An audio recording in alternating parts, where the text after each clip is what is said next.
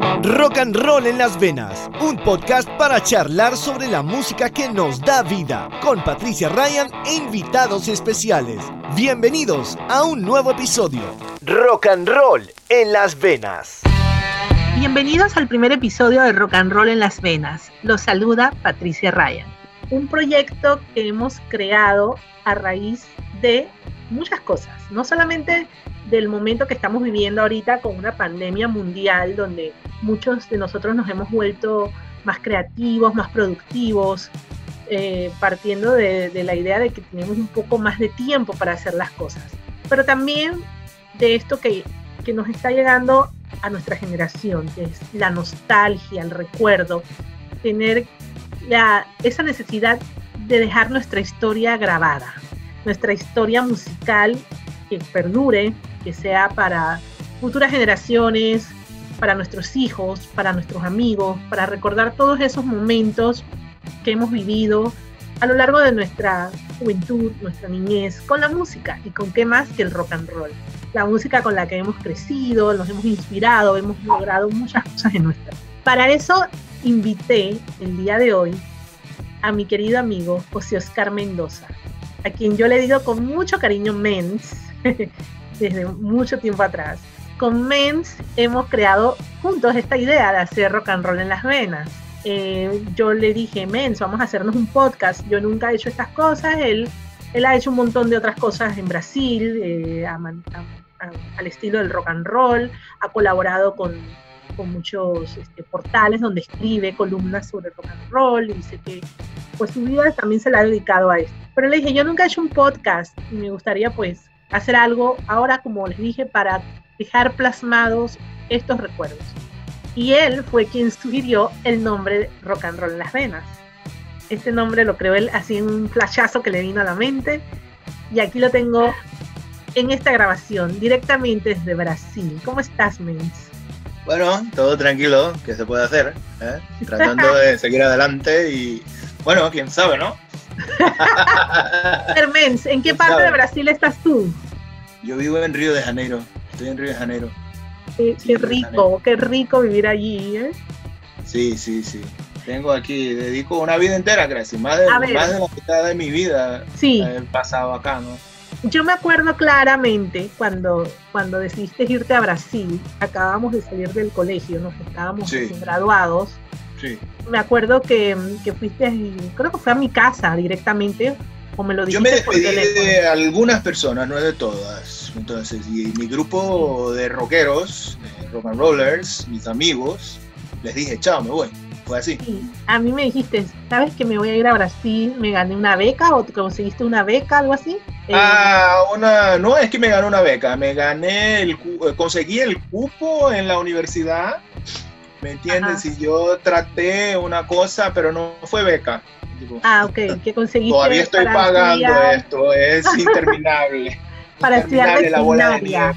veterinaria era, ¿no? Sí, sí, sí. Y que te fuiste así de, de, de tajazo, dijiste, ya me voy, me voy para Brasil, te fuiste sin conocer nada, sin conocer a nadie, un cambio fuertísimo. ¿Cómo fue ese shock de pasar de Panamá a Río de Janeiro y ver todo este shock cultural, empezando por ahí?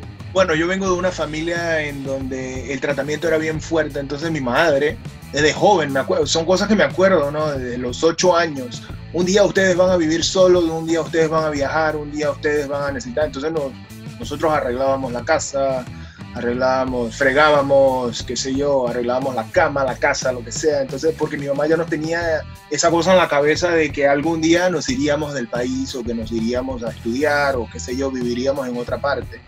Entonces eso viene fuerte de- desde mi infancia.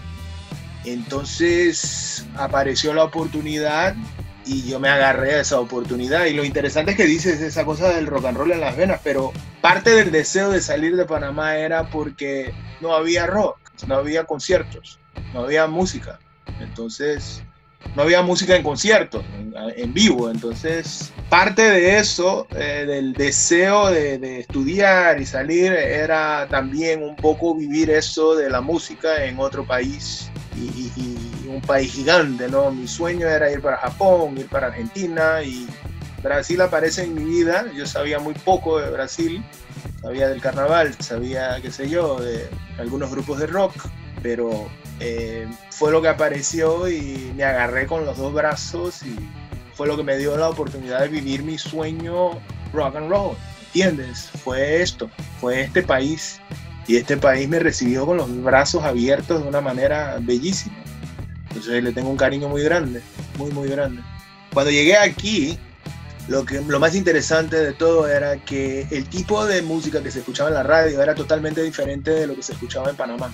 Cuando llego y comienzo a buscar, yo me vine para Brasil con cuatro cassettes grabados porque como vine para estudiar, yo tenía que aprender el idioma y hablarlo bien escribirlo bien. Y para hacerlo, yo decidí que no hablaría ningún otro idioma a no ser portugués. Entonces me olvidé de la música, me olvidé de todo y solamente traje cuatro cassettes grabados conmigo en mi mochila, en mi maleta. Y traje Los Rebeldes, España, traje, ¿qué más? Yo traje Soda Stereo, creo que un Ramones y yo no sé si me traje un Poison, una cosa así, un Motley Crue. Eran cuatro cassettes solamente, o una cinta variada con el repertorio así, de una, un cassette de 120 minutos. Entonces tenía de todo. Pero fue eso. Y cuando llego aquí a Brasil, descubro que no conocían los grupos de glam rock. Entonces Poison no era éxito aquí. Motley Crue no era éxito aquí. Y cuando ponía la radio, escuchaba un montón de artistas en portugués. Yo conocía Paralamas, conocía Sepultura, pero comienzo a conocer un montón de grupos que no conocía. El primer, me acuerdo del primer, el primer grupo así, yo dije, ¿qué es esto? Chitans, se escribe T-I-T-A-S, Titas, pero se, habla Chitans. La primera vez que escucho Chitans, dije, ¿qué es esto? Y me encanta el ritmo y sobre todo que aquí escuchaban bandas australianas, grupos australianos. Era muy interesante, la radio era totalmente diferente, entonces tocaba Spy Spy, tocaba Midnight Oil, tocaba Hoodoo Gurus, tocaba Ganga Jangi, James Rain, tocaba un montón de grupos que yo no conocía. Aquí Concrete Blonde era gigante. Aquí yo dije, pero Concrete Blonde, The Cult era gigante, The Cure, Susie and the Bunch. Yo dije, pero ¿qué país es este? Era totalmente diferente. Aquí no conocían John Parr, aquí no conocían Eddie, Eddie Money, Scorpions tocaba un poco, pero no era igual, era totalmente, era otro tipo de música que se escuchaba acá. Entonces ese fue uno de los primeros choques, ¿no? Que me di cuenta de que aquí la ola venía por, por, Inglaterra, no venía por Estados Unidos. Entonces no era el top 40 americano que tocaba aquí. Entonces, realmente dentro de lo que es rock and roll, eh, aquí eran otros grupos. YouTube aquí se escuchaba antes que en Panamá. Aquí se escuchaba War, aquí se escuchaba el, Under the Blood Red Sky, aquí se escuchaba todo eso, el October, el War, esas cosas. Cuando llegó el, el What in America, el, el de 84, el Unforgettable Fire, eso aquí fue grande. Entonces, Estados Unidos se ponen grandes en la época del Joshua Tree. Aquí en Brasil se escuchaba eso. Y cuando yo llego acá en los 90, me doy cuenta de la cantidad de canciones de YouTube que tocan en la radio. Y no toca Starship, no toca Huey Lewis and the News, ¿me entiendes? Era otro tipo de música que tocaba. Entonces era por otro lado, venía por otro New, New Order. New Order aquí era gigante. ¿Qué grupo es ese? Yo no conocía New Order. Entonces, y había la cosa en portugués, no se tocaba música en español en la radio, hoy es normal escuchar música en la radio en español acá, pero en esa época no. Y era una cosa totalmente diferente. Y el heavy metal era más duro, no venía. Aquí se encargaron de que no conocieran los grupos de hair metal, de, de, hard rock, glam rock. Entonces aquí no se escuchaba Rat, Motley Crue, nada de eso. Entonces era bien diferente. Fue una de las cosas más interesantes que yo llego y yo con ese deseo de consumir música me encuentro en la radio toneladas de grupos que yo no conocía o que solo había escuchado una canción. Tocaba The Dead, tocaba Nick Cave, tocaba un montón de cosas que yo no conocía, ¿me entiendes? Y aquí grupos como Information Society, Aha, Fate No More eran gigantes.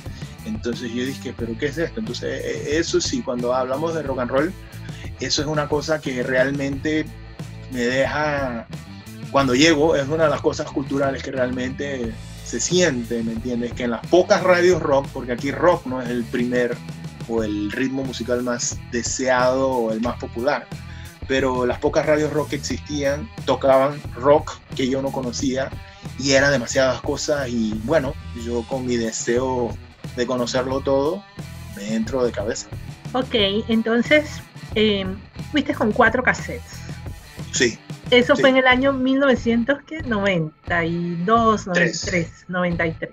Eras un chico recién graduado del colegio, tenías allí unos 19 años. Empezaste a estudiar veterinaria y a la vez que estudiabas, disfrutabas de la diversidad musical que estás contando en, en Brasil. Ahora, cuéntanos, ¿cuál fue ese primer concierto grande que fuiste a Brasil? Que viviste así toda esa energía, porque todos sabemos que Brasil, al igual que Argentina, Chile, todo el sur, Suramérica, es muy fuerte con los conciertos, con cómo apoyan a los grupos, a los artistas. Vivir un concierto en Brasil es una experiencia aparte de vivir el concierto. Sí, sí. tuve la oportunidad de ir al de Joshua Tree Tour en el 2017 que te encontré allá. Tuvimos la, sí, fui dos noches. la buena onda de verte. Yo también fui dos noches. Eh, a esa gira y el Morumbí, ir al Morumbí ya es como wow, una experiencia gigante. Ahora cuéntanos, ¿cuál fue como los primeros conciertos que empezaste a ir, que, viste la movida en, vivo en Brasil? ¿Cómo te Madonna, 6 de noviembre de 1993. Era la primera vez que Madonna venía a América del Sur. Simplemente paró el país. Había filas por causa de la economía. El precio del boleto cambiaba todos los días entonces había filas para tratar de comprar el boleto en la taquilla ese día porque al día siguiente el boleto se ponía más caro todos los días y eran filas interminables en un centro comercial, en el cuarto piso de un centro comercial. Yo me acuerdo de eso y fue 6 de noviembre, me acuerdo por causa de las fiestas patrias, 6 de noviembre de 1993. Mi primer concierto fue Madonna The Girly Show. Excelente, una cosa. Y como dices tú, es así, tipo, eran 120 mil personas. ¿Cuál era, el estadio? ¿Era en estadio? ¿Era en Maracaná. Oh, wow. Maracaná. ¿Y quedaste así en el piso entre toda esa multitud? ¿Cómo, cómo fue? No, se, se, acabó el piso, el, el, el, gramado, entonces yo fui de arquibancada, pero se siente igual. Tú sabes eso, tú has ido al Zócalo, tú has ido al Morumbí, eso se expande cuando el artista sabe hacerlo, eso viene. Claro, donde sea que estés, vas a sentir la energía, vas a oír ese sonido, vas a, sentir.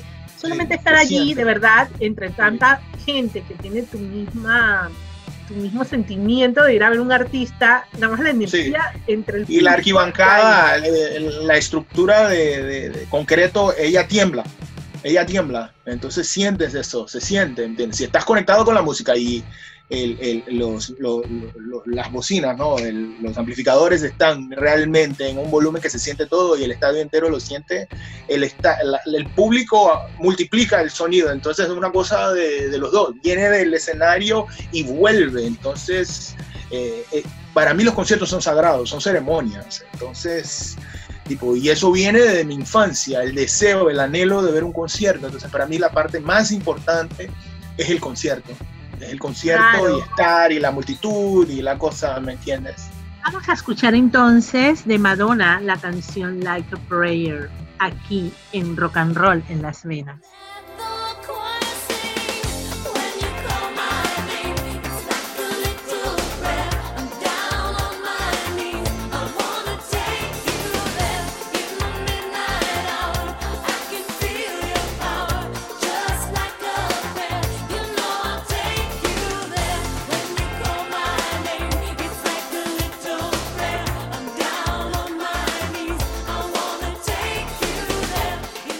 Rock and roll en las venas, con la música que nos da vida. Has tenido esa gran fortuna en Brasil de vivir estas experiencias y de, estar en un país donde van grandes giras, donde ocurren cosas grandes con la música. A ver, así lo que recuerdas, porque sé que tienes muy buena memoria y eres como una enciclopedia y eh, tienes tus archivos en el cerebro bien organizados para recordar este, todo. Eh, cuáles son, eh, o mejor dicho, vamos a empezar. ¿Cuántos conciertos calculas has ido en Brasil desde que vives allí? Bueno, no solo en Brasil, en América del Sur toda. Ah, bueno, es que verdad, también te agarras y te vas para Argentina y te vas para Chile y has hecho de todo por allá. Sí, no, Chile nunca pude ir, era más difícil. Argentina siempre fue más fácil meterlo en, estos, en estas giras así acompañando grupos y bandas y, me salía más barato y menos tiempo y más fácil la conexión con Argentina. Entonces nunca tuve la suerte de ir a Chile. La única vez que traté de ir a Chile no quise ir porque tendría que viajar el día del concierto y cuando yo viajo para conciertos no me gusta viajar el día del concierto porque me da miedo de llegar tarde o perder el vuelo o cancelar alguna cosa. Toda tu, logística preparada. Okay, no, tú eh, crees en general que has ido? A ver, tu número matemático de la cabeza. Algo entre 2.500 y 3.000 conciertos. ¿Qué? Internacionales. ¿En serio? de, grupos de, de, todo. Lo bueno de, de mi amigo Menz es que él no se queda también en un solo, en un solo grupo o en un solo estilo musical. Él apoya y va a ver todo lo que vaya con, el rock and roll. Él ve desde pop hasta el thrash metal, festivales y de todo. Así que él, por eso tiene tanto este bagaje muy amplio de experiencias en conciertos. Ahora, así rápido, cinco conciertos que te marcaron de todos esos 3.500 que has ido. Eh, Rolling Stones en la gira Bridges to Babylon fue una cosa, fue la primera vez que el escenario, eso fue 98, eh, fue en el Zambódromo, Rolling Stones, Bridges to Babylon, ese es un concierto así. Yo pude ir al de Copacabana, yo vi a los Rolling Stones en, en, el Maracaná también, pero el que más me, me, dejó marcado, tal vez por la proximidad y la cosa, fue el Bridges to Babylon, porque venía el puente y venía para el escenario pequeño, que, que YouTube lo usa ahora, todo el mundo lo hace, pero en 98 solamente los Stones hacían eso. Y me acuerdo de ver a, a Keith Richards y Mick Jagger caminando así, bailando, y llegando al escenario chiquito y se siente las cuatro canciones. Esa noche quien abrió fue Bob Dylan. ¡Wow! O sea, que viste a dos ahí en una. ya con esto, ya un puntito en la lista para morir en paz. Ok, sí, sí, sí. ¿Qué les parece si escuchamos entonces The Rolling Stones con esta super canción Pain in Black?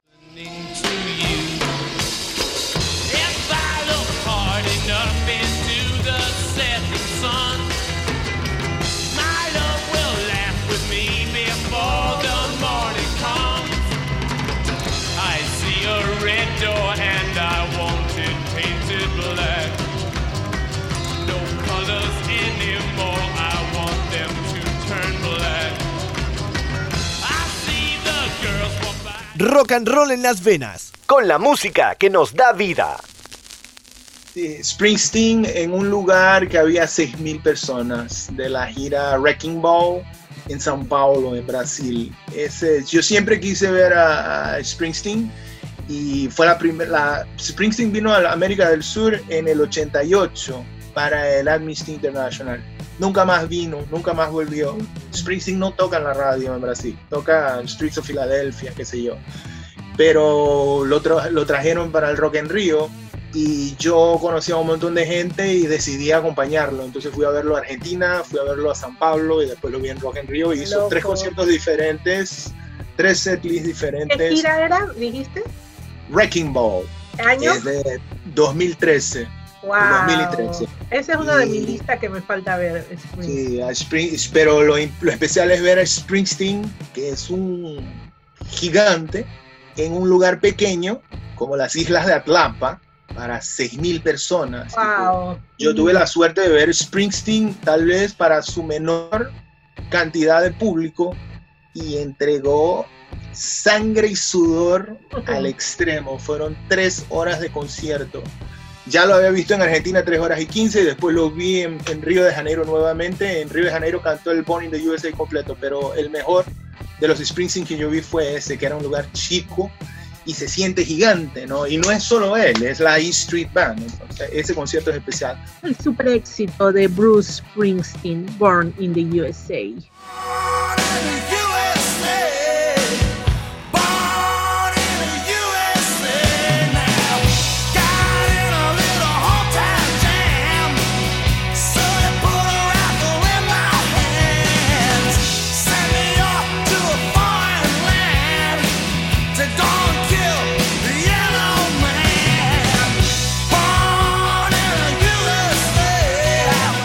Rock and roll en las venas, con la música que nos da vida. Ramstein, o Ramstein, un lugar cerrado también para 8.000 personas. Eh, fue una sensación eh, fuera de control, del límite. Yo me dio miedo, porque yo dije, bueno, es un lugar cerrado, no va a haber pirotecnia, no va a haber fuego. Hicieron todo. Un minuto del concierto, un minuto. explosiones, explosiones, explosiones, humo. Sentías el querosín. Oh, wow y no podía respirar y me dio miedo y yo ya estaba buscando la salida de emergencia, pero es que esto está fuera de control. Después me calmé y realmente hicieron dentro de un lugar pequeño con lo que hacen, lo que se ve en los videos, ¿me entiendes? Fuego y flechas de fuego y fuego, fuego, fuego, fuego y el sonido industrial acelerado y salvaje. Otro Motley Crue en Buenos Aires. Esta pregunta siempre me la hacen, entonces ya me lo sé de memoria los conciertos. Motley Crue en Buenos Aires en 2008. Era la gira del Saints of Los Angeles. Era la primera vez de Motley Crue en América del Sur. Y fue el único concierto. No, hicieron más dos, pero fue no hubo Brasil. Entonces la cantidad de brasileños que viajaron para Buenos Aires para ver a Motley, había gente de México, había gente de Perú, había gente de Chile, de todas partes. En eso cae un diluvio con rayos y truenos. Era en un parque que se llama Club Ciudad de Buenos Aires. La sensación era de que iba a ser cancelado porque había agua hasta los tobillos y rayos y truenos y todo. En, en otros países hubieran cancelado no lo hicieron. Hicieron el concierto entero bajo la lluvia y era una lluvia fría y estábamos tan apretados, tal vez 25 mil, 30 mil personas. Está, fue un Pepsi Music, un festival. Caía la lluvia encima y él salía vapor por causa de la cantidad de gente apretada y saltando. Entonces, y era la primera vez de Motley, en, y Motley es uno de mis grupos favoritos, Motley Crue y Soda Stereo, eh, Me Verás Volver 2007. Yo, yo estaba en Brasil cuando Soda Stereo se separó. Entonces, cuando me llegan los videos del último concierto del 97, eh, fue una cosa que me dolió mucho. Cuando él dice, cuando comienza de música ligera y dice el gracias totales y la cosa toda, yo me puse mal. Eh, porque yo dije, oye, ¿cómo así? El grupo se separó y todo. Cuando en 2007 comienzan los rumores de Police se había juntado y de repente, ¡puf! Soda Stereo volvió. Yo no lo podía creer. Y en esa época, no sé si te acuerdas, acompañábamos por forums. Era, era, otra, era otra logística, era otra cosa yo me volví loco. Cuando comienzan a anunciar los conciertos, se agotaron los tres primeros conciertos en River Plate en octubre, creo que fueron los tres primeros. ¿Octubre? Sí, fueron en octubre. Los tres primeros de River Plate se agotaron y después anunciaron los conciertos extras. Yo me volví loco. Yo dije, tengo que ir, tengo que ir, tengo que ir. Fue, y fue la primera vez que fui a Buenos Aires. Fue y fue interesante porque luego enseguida Loquillo fue en la misma semana. Entonces yo vi a Loquillo y a Soda Stereo en la misma, en la misma época. Fue, Pero esos dos eh, fueron así. Lo, eh, eh, Ramstein, Bruce Springsteen, Rolling Stones, Motley Crue y Soda Stereo en River Plate, que era el sueño de mi vida. Así yo wow, y, te tocó ese, que es River Plate, que es Buenos Aires, su ciudad. 2 y 3 de noviembre de 2007. Esa fecha siempre, las fechas patrias, son épocas de festivales nuestras, sí, 3, 4, 2 de noviembre son épocas de fechas de festivales en América del Sur. Entonces siempre en esas fechas cae alguna cosa. Entonces yo lo celebro de otra manera. Qué en desfiles patrios yo voy con mi banderita de Panamá para algún concierto. Eso tiene, eso tiene bonito Mens también, que él, este, todos esos conciertos donde él va, él lleva su bandera de Panamá y él representa a Panamá en todo esto ya lo, lo, conocen porque saben que él es un panameño loco en Brasil. Sí, yo aparezco, yo aparezco, hay videos míos sí, con la bandera en, sí, de, ah, creo que de Cure, eh, de Springsteen en San Pablo, yo aparezco con unos amigos de Uruguay, imagínate, había gente de Uruguay, había gente de Chile, de México. En Motley Crue hay un video también con Tommy Lee, que yo estoy con la bandera de Panamá también. Slipknot, Has vivido, has vivido esto. Ahora, te pregunto, sabemos también que tienes una locura mayor en la música y en el rock and roll en Las Vegas. Tu locura, aparte de los conciertos, es acompañada por los discos. Eres un loco con los discos. O sea, todo este tiempo que has estado en Brasil y siempre que hablamos me muestras tu coleccioncita y que cada vez me la muestras y me la muestras y yo no lo puedo creer. Y, ya te voy a decir que uno de los objetivos de este, de este podcast que estamos creando justo ahorita en el nacimiento de esto, eres como mi primera inspiración para hacer esto, porque yo siento que tu historia debe quedar también guardada en esto. Eres una persona que ha vivido y ha sentido el rock and roll y se ha sacrificado económicamente y de todas las maneras para vivir su pasión. Y eso hay que reconocerlo y yo soy de las personas que admiro mucho este tipo de, de, sentimientos, ¿no? Como lo que tienes tú y yo los tengo. Yo los míos son más suaves que los tuyos, pero tú eres un, un súper loco de, de, de las colecciones y demás. Ahora quiero saber, hablemos de discos. Desde que llegaste a Brasil, que llegaste con cuatro cassettes. Ahora, año 2020, en plena pandemia mundial, ¿cuántos discos aproximadamente tú tienes en tu colección? Cuéntanos todo a, alrededor de, de esto de los discos. Bueno, eso es interesante porque mi primer contacto con algo físico comienza con cassettes. Un cassette de Madonna, un cassette grabado que mi mamá consigue en una discotienda que tenía, qué sé yo. Entonces comienza con los cassettes. Pero aparecen unos discos en mi casa, aparece un Motorhead, aparece un Duran Duran, en la arena de Duran Duran, aparece un compacto, un 45 revoluciones de Motley Crue, y comienza el intercambio y comenzamos a comprar discos usados yo y mi hermano y comienzan a aparecer y comenzamos a montar una una discotienda, ¿no? Una, no discotienda, pero una colección de discos y eh, mucha gente viajaba, mucha gente necesitaba plata y conseguíamos, de ahí venía uno y otro, no sé qué, y comenzamos con la cosa de los discos y después comienzan a regalarme cassettes. Y yo me acuerdo, por ejemplo, la primera vez, el primer CD que compré, lo compré en Grecia. Yo el primer CD que lo compré, lo compré en Grecia, fue Judas Priest uh, Live, Priest Live.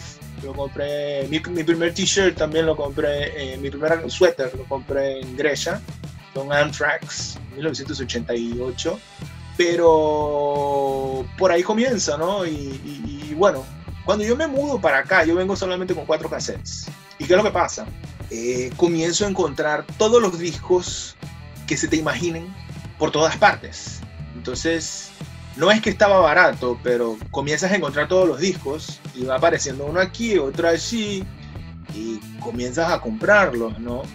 bueno, fue una cosa que fue con años, años, años pasando y siempre desde chico yo iba a las discotiendas, entonces iba para ver y siempre aparece el, dollar bean, ¿no?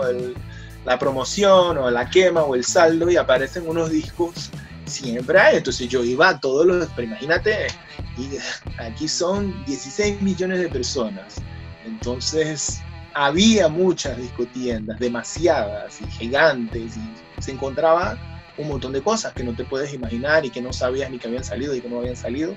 Y así comenzó a lo loco, a poco a poco. Pero cuando eh, en 2001, 2002 tal vez, porque en 94 deciden que el LP, el long play, no existe más y es todo CD, CDs en todas partes. En esos años, 2001, 2002, 2003, las personas comienzan a botar sus colecciones de discos y comienzan a aparecer en lugares, en, bazares, por precios ridículos, 10 centavos, 20 centavos. Y son prácticamente toda mi memoria afectiva de adolescente, de, de niño. Entonces todos los Glass Tiger, todo lo que se te ocurra, Mr. Mr. Glass Tiger, Wang Chong, lo que se te ocurra, The Cure, Eurythmics y todo por 10 centavos, 20 centavos, tirado en la basura. Y yo iba agarrando, agarrando, agarrando, agarrando, agarrando, agarrando. Eh, no es que sea muy ordenado, pero todo en orden alfabética y todo junto y se ve y no sé qué. Súper ordenado, no me digas que no. Eres de las personas, yo creo que tiene sus discos mejor tratados, mejor cuidados y, como dices, en orden alfabético. Ahora, dime, ¿cuántos tienes hasta ahora? Yo sé que sabes. No los cuento. No los cuento. No, los cuento. Pero, eso digo que no soy un ordenado. Aproximado, un aproximado. Mira, traté de incluir en Discogs todo lo que tenía. Eh, y títulos de rock en español tenía 350 en Discogs. Ajá. Paré, no hice más. Tal vez debo, qué sé yo, LPs debo tener unos, tal vez 600, 700 LPs. CDs, CDs debo tener, qué sé yo, 4000 tal vez. Cassettes no tengo más, tengo alguna cosa en cassette, pero eso sí hice una trastada y me deshice de un montón de cassettes y ahora me arrepiento. Pero todavía tengo, tengo unos 40 cassettes. Ok. Creo que me habías contado hace años que tuviste que tener como un apartamento o cuarto aparte para guardar toda tu colección porque no te cabían donde vivías. ¿Es cierto? Sí, bueno, pues eh, dentro de... Sí, hubo una época en que yo vivía en un lugar y bueno, uno de los cuartos, una, la sala de la casa era prácticamente una discotienda, continúa siendo. Pero después yo me mudé para otro lugar. Yo tengo bastante espacio. La mayoría de las personas no tienen espacio. Yo tengo bastante espacio. Y bueno, llega un momento en que mi esposa dice, pero ¿hasta cuándo? ¿Y cuándo vas a parar con esto y otro y otro? Pero bueno, ni modo. En los últimos años, en los últimos siete, ocho años, he recibido colecciones enteras de CDs, de DVDs, pero te estoy diciendo más de 10 o 12 colecciones enteras de personas que se deshicieron, se, deshacen de todo. eso es una bendición Entonces tengo que títulos de, esos. Tengo, pero es porque las personas saben y como siempre estoy en Twitter o estoy en Facebook y coloco la portada o el suéter o el, las personas saben que, que yo le doy valor a eso, entonces me llaman y me dicen, oye, tengo esto, ¿lo quieres? Y claro, y lo que tengo repetido se lo paso a otros coleccionadores, a otros amigos, lo intercambio, lo que sea pero siempre viene eso. Entonces, mucha gente, por causa del espacio y por causa del streaming, han decidido que no quieren coleccionar más, no tienen espacio. Eh, las computadoras no tienen más para tocar CDs, CDs, entonces esa es otra cosa, ¿no? Y cassettes mucho menos. Bueno, has vivido al máximo todo este tema del tener discos en todos sus formatos, coleccionar. Ahora dime, de esos todos que tienes, seleccionas cinco con los que sales corriendo y los salvas. Si solamente te puedes llevar cinco y que hay un incendio, no vamos a ser eh, fatalistas, pero llegó el incendio. Demasiado cruel eso. y tienes que salir corriendo. Es muy cruel, sí, pero bueno, hay que Esencial en, en mi vida, yo siempre digo que es el disco que me salvó la vida, es el Ramones Mania, Ramones Mania. Ese disco me salvó la vida. Eh, ese disco me dio tanta energía y en 62 minutos tienes 30, 30 canciones que te sacuden. Entonces, Ramones Manía, Canción Animal de Soda Stereo es un disco así que para la vida. Te lo me encanta. Sí, me encanta Signo, me encanta, pero Canción Animal es un disco que, que me encanta mucho. Vamos a escuchar de música ligera de Soda Stereo aquí en Rock and Roll en Las Venas. Que nunca sorteé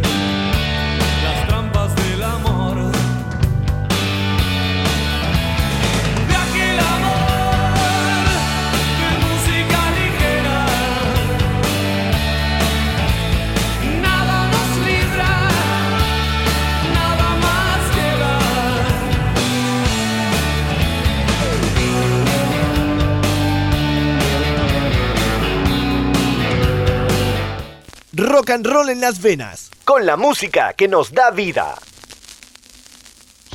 Loquillo, el A por ellos que son pocos y cobardes, que es Ese también. caso en concierto que me encanta. Y bueno, hay tantas cosas. El Tattoo You de Rolling Stones es un disco que me gusta mucho. El Sports de Hugh Lewis and the News. El Purple Rain de Prince. Son discos así, pero así, no sé, es una pregunta difícil que has hecho. Sí, es duro, es duro porque hay que escoger, no te puedes llevar todos, entonces.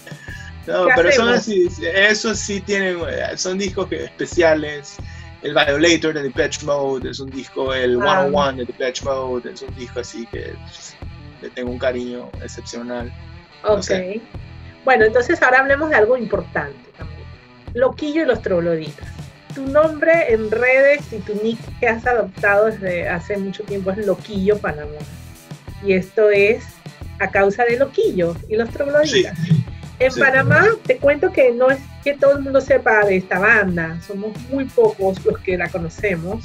Eh, yo la conocí en el año como el 88, por ahí, con mi prima Vivi, que no sé quién de su familia le trajo de España justamente este, estos cassettes de A por ellos, que son pocos y cobardes. Ese mismo cassette y los tengo yo, yo me los quedé, yo los tengo guardaditos porque yo los iba a cuidar mejor que ella, todavía los tengo. Qué bueno que nunca te presté nada, Patricia, porque oye, tú eres la ladrona. Yo me los quedo, pero los cuido bien. O sea, están mejor cuidados que con sus dueños, porque te aseguro que Vivi no los hubiera cuidado. Entonces, este, este disco, este, este cassette, pues yo lo escuché en cassette en ese año, entró, entró aquí por medio de mi prima en este oleaje de rock en español que estaba llegando en el 87, 88, 89. Y yo cuando escuché ese álbum, ay, también me encantaron los loquillos. Yo, wow, loquillos, trogloditas. Entonces, muy poco se sabía. Había algunos programas de radio que ponían La Mataré y ponía eh, Todo el mundo ama Isabel, algunas de las canciones. El rompeolas tocó bastante en Panamá en, el Club Sí. Rockabilly, yo creo. El rompeolas. El El rompeolas y la exacto. Eran las dos canciones que tocaban. eran eh, ciertos programas de radio y poca gente como que le, le agarró la onda a Loquillo, ¿no? Pero entonces de repente viniste tú y te transformaste en el Loquillo Panamá, en una versión Loquillo panameño en Brasil. Quiero que me Sí. cuentes ese amor por Loquillo y todo cómo viene. Bueno, eh, justamente eh, yo conozco a Loquillo exactamente en la época que tú lo conoces. Bueno, tú tuviste la suerte de escuchar el cassette completo. Yo solamente conocía La Mataré y conocía el Rompebolas. Es la misma época que escucho Los Rebeldes, que muchos no saben, pero vienen juntos. Carlos Segarra y Loquillo, la primer, el primer grupo de Loquillo era Los Rebeldes, ¿me entiendes? Eran intocables. Y Carlos Segarra está envolvido en todo esto, envuelto, qué sé yo, envuelto, envolvido, no sé. oh, Dios mío, no sé. Digo, menos. ah, dentro de todo, por vivir tantos años en Brasil, tu español está súper bien. O sea, Ah, bueno, tienes algunas cosas chistosas, pero tienes un español. no, pero no se puede, tengo que hablar de esta manera, sí. Y aparte de todo, debes tener confusiones porque te dedicas entonces a hacer eh, Traducciones. traducciones a inglés. Entonces tienes un guacho ahí de lenguajes. Pero bueno, continúa. Sí, pero entonces, eh, bueno, es la primera vez que escucho Loquillo, así como escuché todo el levante de lo que era el rock en español, que lo llamaban de rock urbano y todo eso, y en ese desorden todo entra Loquillo, tranquilo. Yo me vengo para Brasil en 93, y ¿qué pasa? Como te dije, vine solamente con cuatro cassettes y más nada, pero comienzo a encontrar títulos en español de grupos que no conozco en baratillo y comienzo a comprarlos. Entonces me acuerdo que uno de los primeros que compré fue eh, Juan Perro, que era el nickname solo o la- el, el levante solo del vocalista de Radio Futura. Me acuerdo de eso. Yo, entonces me, me aparece un Radio Futura, me aparece un Duncan Du, me aparece un montón de cosas que yo no conocía, me aparecen unos Charlie García en el EP y comienzo yo a encontrar y me doy cuenta que como aquí no los conocen, aparecen en baratillo, entonces comienzo a comprar un montón de cosas. En una de esas me acuerdo de lo que yo escuchaba en Panamá, en el Club Rockabilly y todo, la cantidad de grupos que conocimos, los Siniestros Hostales y la, la Unión y un montón de grupos, ¿eh? un pingüino en mi asesor, el Peter Hernández tocaba también bastante estos grupos así, un pingüino en mi ascensor y no era solamente lo que la... Porque eso es lo que mucha gente no sabe, porque lo que ocurrió es que de alguna manera la- la- la- las, las disqueras de América Latina se ponen en orden y deciden que la bandera va a ser llevada por Hombre G, Soda Stereo, Enanitos Verdes y Miguel Mateos. Llega Mecano de México siempre en domingo nos manda un flans, nos manda unas cosas, viene Luis Miguel, pero la radio tiene ese poder de que existía este programa, yo no sé el nombre de la persona que hacía ese programa, tú tal vez lo sepas, eran dos programas de rock urbano, rock en español, y uno se llamaba Rock Club Rockabilis, y eran 12 a 13 canciones de artistas que no se conocían, y, Volumen Brutal también tocaba otras cosas, Peter Hernández tocaba La Guardia, La Furia, eh, La Frontera, La Guardia, una serie de cosas. Bueno, en mi memoria se quedó loquillo. En una de esas, yo conseguí que mi hermano me mandara un grandes éxitos de loquillo y se prende.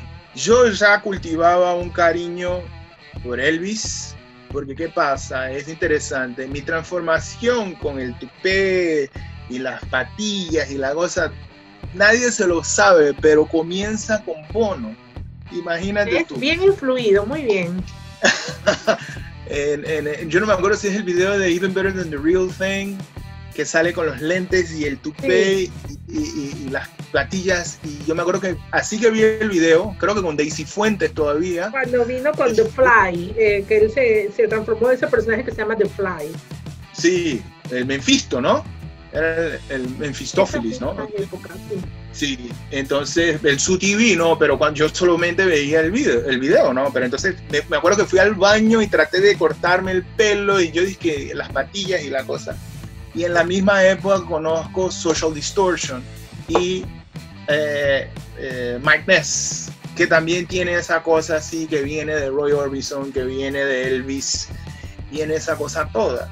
Cuando veo la figura de Loquillo y entiendo lo que hace, veo que está haciendo esto, pero en castellano, en español. Y es este hombre de dos metros de altura que sabe lo que quiere decir. Y lo dice en las letras. Y eh, comienza, y co- co- el A por ellos, yo no sé si sabes, pero el A por ellos realmente es, la, eh, eh, son, es como si fueran grandes éxitos de Loquillo y Trogloditas. Y él, eh, ese disco llega a América, porque él no fue lanzado en América. Ese disco llega porque él vendió un millón o dos millones en España. Entonces ellos se convierten en ese momento, Loquillo y Trogloditas se convierte en la, la banda número uno de España. En ese momento, en 90, que era realmente eh, lo que era la conclusión de lo que vino a ser Morir en Primavera, mis, mis problemas con las mujeres, morir en, morir en primavera y el otro disco, eh, se me olvida, Hombres. No, Hombres es después. Es Morir en primavera y mis problemas con las mujeres. Esto, y entonces el repertorio de todo esto junto se vuelve en esto. Y la manera como lo tocaban ya era una de las últimas eh, fechas de la gira. Lo tocan de una manera tan salvaje y tan que parece un disco punk. Entonces es tan rápido, tan gritado, tan acelerado, tan ensayado que es automático. En declaraciones más recientes lo que yo dice que ah, trataron de, remez- de mezclarlo, no le gusta, pero a la gente le gusta ese disco.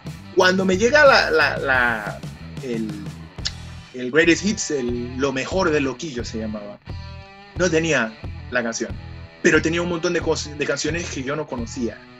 Y yo dije, ¿pero qué es esto? En esa época, ya te estoy diciendo 2005, 2007, comienza la internet y yo comienzo a ver y a verificar y veo que tiene una historia gigante y un catálogo gigante y comienzo yo a molestar a personas. Vas para España, vas para Argentina, comienza la cosa de, de- de importar CDs, Amazon y todos estos Best Buy, todos estos grupos, eh, eh, portales que traían e importaban y comienzo yo a montar mi colección de loquillo y comienzo realmente a escucharlo porque no había streaming. Entonces cuando llegaba era esto y entonces iba juntando los bloques de una historia que yo no conocía que comienza en 1979. Yo conocí un pedacito en 1989 y yo estaba en 2007 tratando de montar el bloque completo de la construcción. Me entró así y bueno, y me gusta lo que dice y, y- y los discos de poesía y el rockabilly. Y yo comienzo a escuchar mucho rockabilly en español, en portugués, en inglés. Una locura, pero Loquillo entra de esa memoria afectiva que yo tenía por las canciones que tocaban en la radio y lo diferente que sonaba. Loquillo tenía un sonido diferente. Era en ese disco, por ejemplo, muchos hablan mal de la La Mataré, pero cuando escuchas la guitarra de la Mataré, es una cosa que cuando preguntan rock latino, yo siempre coloco esa guitarra.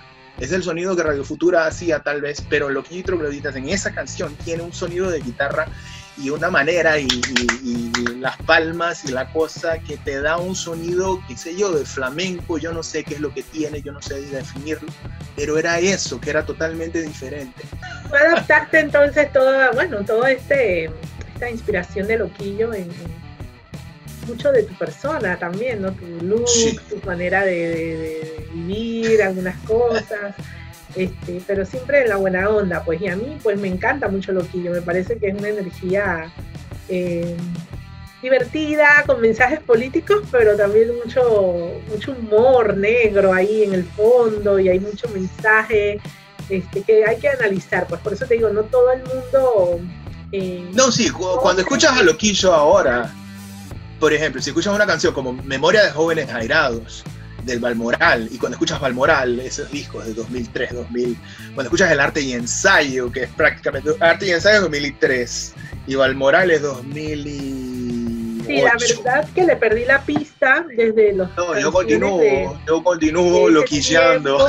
A ver, cuéntame, entonces tienes también una colección de loquillo aparte. Eso el mundo del No, sí, yo- tuyo es aparte también. Sí, sí, sí, sí, y sí. Eso, loquillo es una cosa que tipo, cuando me acuerdo cuando fui a Madrid, uf, yo volví lleno de, yo volvía, eso es una cosa, ¿no? Que hay una historia interesante mía. La primera vez que yo fui a Argentina, yo me perdí. Yo agarré el autobús equivocado y yo fui, paré en otra ciudad. Lanús, fue allá donde yo paré. Y en Argentina había unas tiendas de discos enormes que las encontrabas en todas partes, enormes, enormes. Entonces me acuerdo que en vez de miedo, lo primero que hago cuando llego a Lanús es meterme a la discotienda y comienzo a comprar. Siempre No aprovechando, hasta los momentos difíciles hay que comprar discos.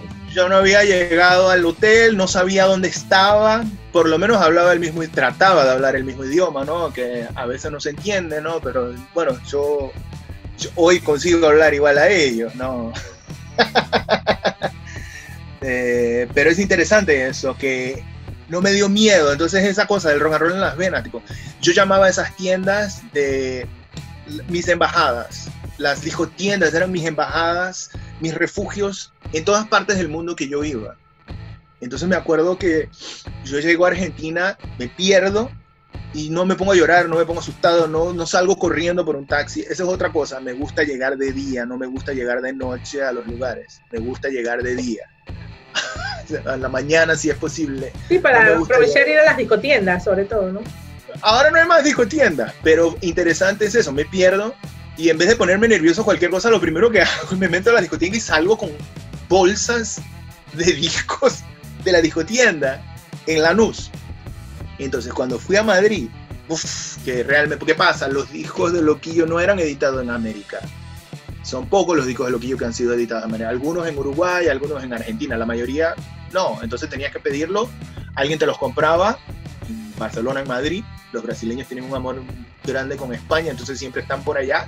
Y le pido, por favor, le doy la planta o lo que sea, tráeme. Hasta hoy me lo trajeron, 2017, 2015, 2000, siempre. Lo que yo lanzo un disco por, por año, o por lo menos un en vivo por año. Y, um, él está ahora separado de, de- de la banda original, de los trogloditas, ¿no? Él es, él es Trogloditas no exista. Lo- el último Trogloditas es el Ujú. de 2000 y 2003. Es el arte y ensayo. Ese es el último Trogloditas. Después es la banda de Loquillo. Los Trogloditas siguen como un grupo tocando aparte. Tienen un disco que salió y él, él monta nuevos, nuevas bandas, nuevas formas. Eso va cambiando. Nosotros no, no agarramos nada de eso, pero ya en 93 él hace un cambio radical y, y es la primera baja. Comienzan a salirse las personas de los trogloditas que estaban fuera de control. Entonces, eh, después de la por ello sale el hombre, después del hombre eh, Mientras Respiremos. Mientras Respiremos de 93 ya es Loquillo solo, entonces Loquillo mantiene una carrera. Loquillo y Loquillo y Trogloditas. Antes de Trogloditas existieron Loquillo y los Intocables y Loquillo y los Rebeldes. Entonces, tipo, ya hay una historia. Después hay discos de poesía con Gabriel Sopeña. El tipo tiene ese sentimiento por el rock and roll, siempre lo tuvo, ¿me entiendes? Se ve, es una figura que lo, defiende, lo ha defendido, ¿me entiendes? En ese disco Arte, Arte y Ensayo, eh, él tiene una canción que, dice eso, que, que las personas maltratan el rock and roll. Y no importa, él continúa firme dentro del rock and roll. Buenísimo. No, sí, y sí, lo has Loquillo. visto en concierto varias veces también, entonces. ¿cuánto- Yo a Loquillo lo conseguí ver tres veces. Yo lo vi en lo vi dos veces en una discoteca en Buenos Aires y lo vi en un festival con Andrés Calamaro en Buenos Aires también, en 2007 y 2008. Él volvió en 2009, pero yo no pude ir.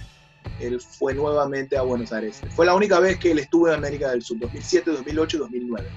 Después no, no vino más. Porque ahora de nuevo se ha vuelto número uno de ventas y ha hecho un montón de cosas. Wow. Ok, Sí, sí, me ha dado sí. muchas ganas de, de escuchar el loquillo del 2000 para acá. De verdad que le perdí la pista y quiero. Te recomiendo Memoria de Jóvenes Airados. La canción es bella. Escuchemos Memoria de Jóvenes Airados de Loquillo y los Trogloditas aquí en Rock and Roll en Las Venas. donde ya no queda nada.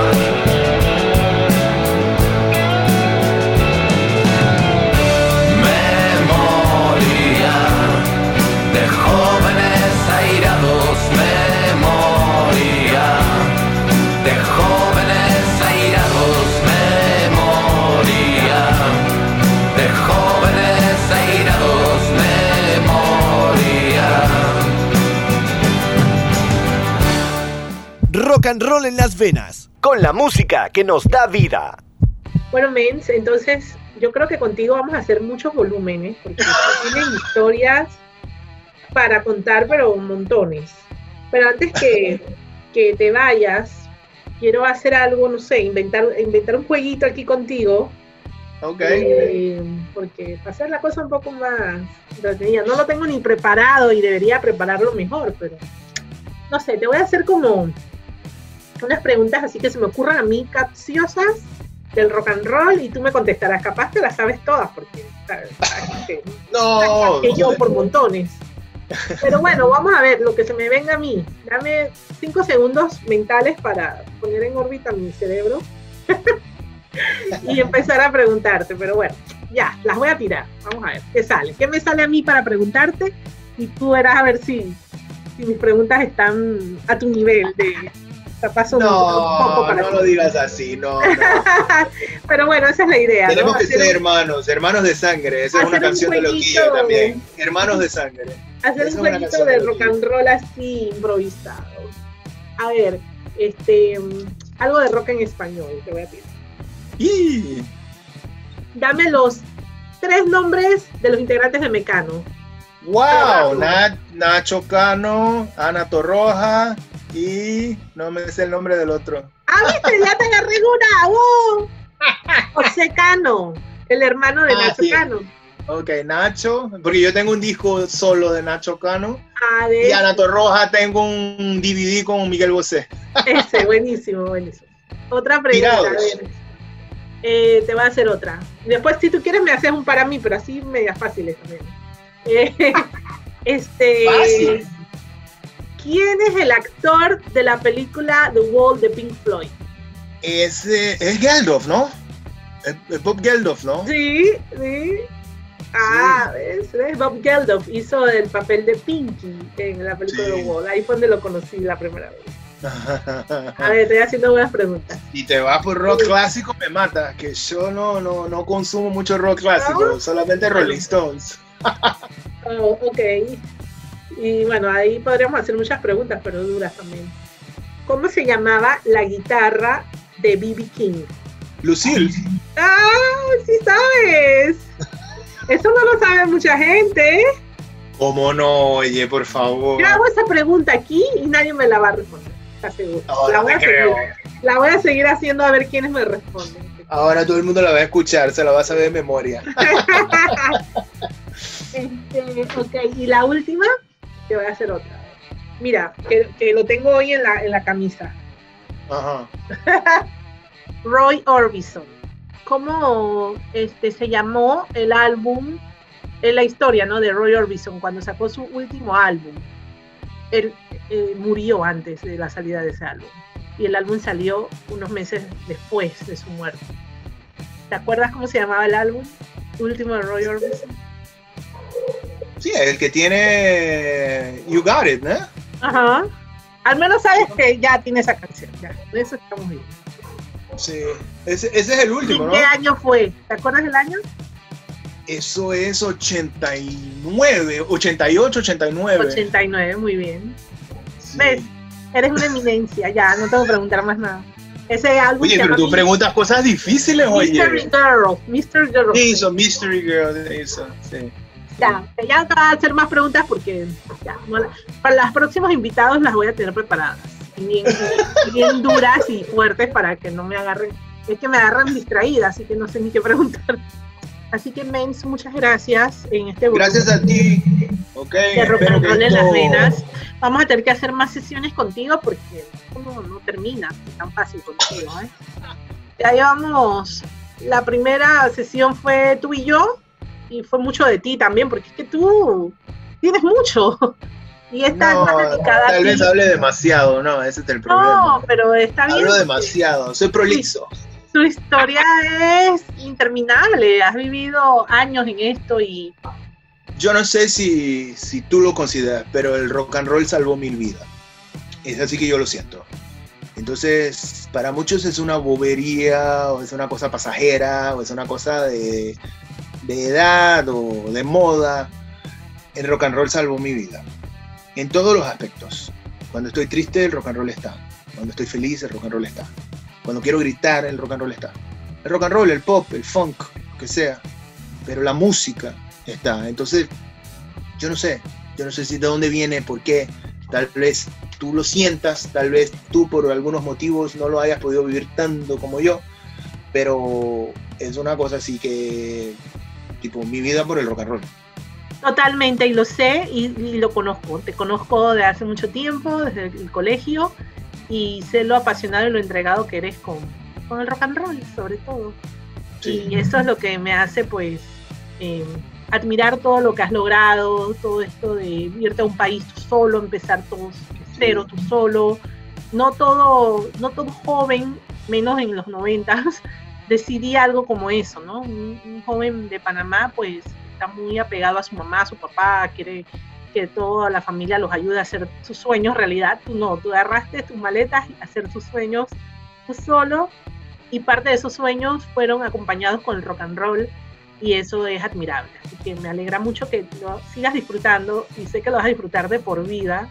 Esto no va a parar. Esto- esto- Será que no para, yo no sé. esto tenemos un break, aquí nos han encerrado en las casas para que reflexionemos, pero seguimos con el rock and roll. Cuando vuelvan los conciertos ya te veré allá en las primeras filas de... de, de No, que va. Los precios están tan caros que ahora estoy cada vez más lejos. No consigo llegar adelante. No, ya tú vas a ver que eso se va a arreglar en tu vida. Por eso la bandera, la banderita que me vende ahí arriba, mira, ah, todo se te va a arreglar y todo se te ha arreglado siempre para que disfrutes de un buen rock and roll. Ajá. Muchas gracias por participar y yo sé que Saludos a hacer otros. Vamos Keep a hacer rocking. otros.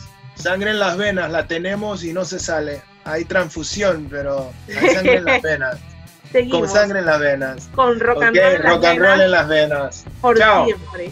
Chao. Chao, placer.